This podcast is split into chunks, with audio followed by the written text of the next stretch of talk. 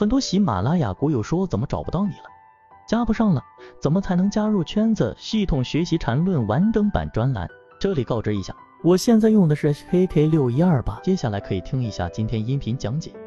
首先，我们说作为一个散户，有什么东西是非常有价值的呢？我认为学习和进化是绝对最有价值的事情。因为一个人如果进入到股票市场里面，他一开始啊运气非常好，进入的时间可能是。二零零七年，对吧？或者说是二零一八年年底，然后一进市场，市场就出现了一波上涨，你挣钱了，这很幸运。但是呢，我们认为你只要是不通过建立自己交易模型的方式和建立自己一个可以持续稳定盈利的交易系统的这种事情去做这件事情的话，那么最后你一定会凭实力把所有你赚的钱成倍的亏回去。这是第一个，一定是学习跟进化。那么第二个，我们认为很重要的事情就是你要去呃了解一些散户的弊端，并且克服它。那这一个事情怎么意思呢？这个其实跟我们的散户交易模型是一样的。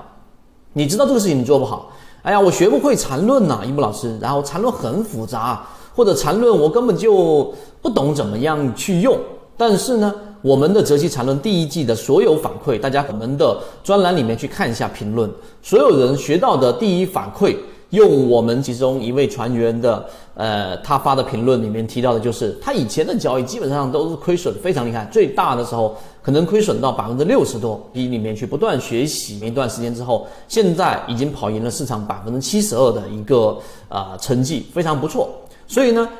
你不要认为缠论很复杂很难，你一定要是特别懂了，或者我特别有时间去做交易的才去学习，不是的，因为我们缠论已经讲得非常简单，并且你用肉眼就能识别，也就是说你看过一遍也好，两遍也好，甚至有人看四遍五遍也好，那么看完最后的结果是你不一定记得了什么公式或者什么定理，但是当你发现一只个股在高位的时候，在小级别六十三十分钟级别出现了一个明显的顶背驰的时候，你把股票给卖掉了。那么你就把利润给锁定住，并且呢，把风险给释放出去了。又或者当一只个股出现暴跌的情况之下，然后呢，你确实不敢买，就尝试性的去做了一些交易，买了一些第一类型或者第二类型的买点，然后呢，这样的交易让你的账户又得到了一波利润，并且你的交易更有信心。所以还是我们说那句话，不是说你非得。特别擅长做一件事情才去做，不然的话，我们圈子存在的意义在什么地方？学校存在的意义在什么地方？老师存在的意义在什么地方？那全都是我们要站在巨人的肩膀上。所以我们在新的专栏推出来的时候，我们给圈子里面的各位提及到，